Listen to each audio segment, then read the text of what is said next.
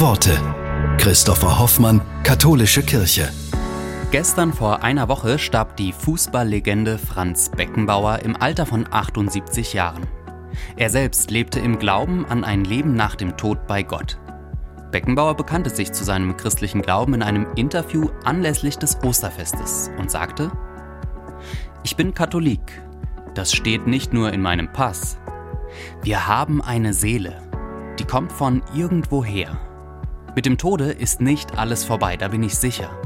Ich glaube, dass die Seele eines jeden Menschen wieder dorthin zurückkehrt, wo sie hergekommen ist.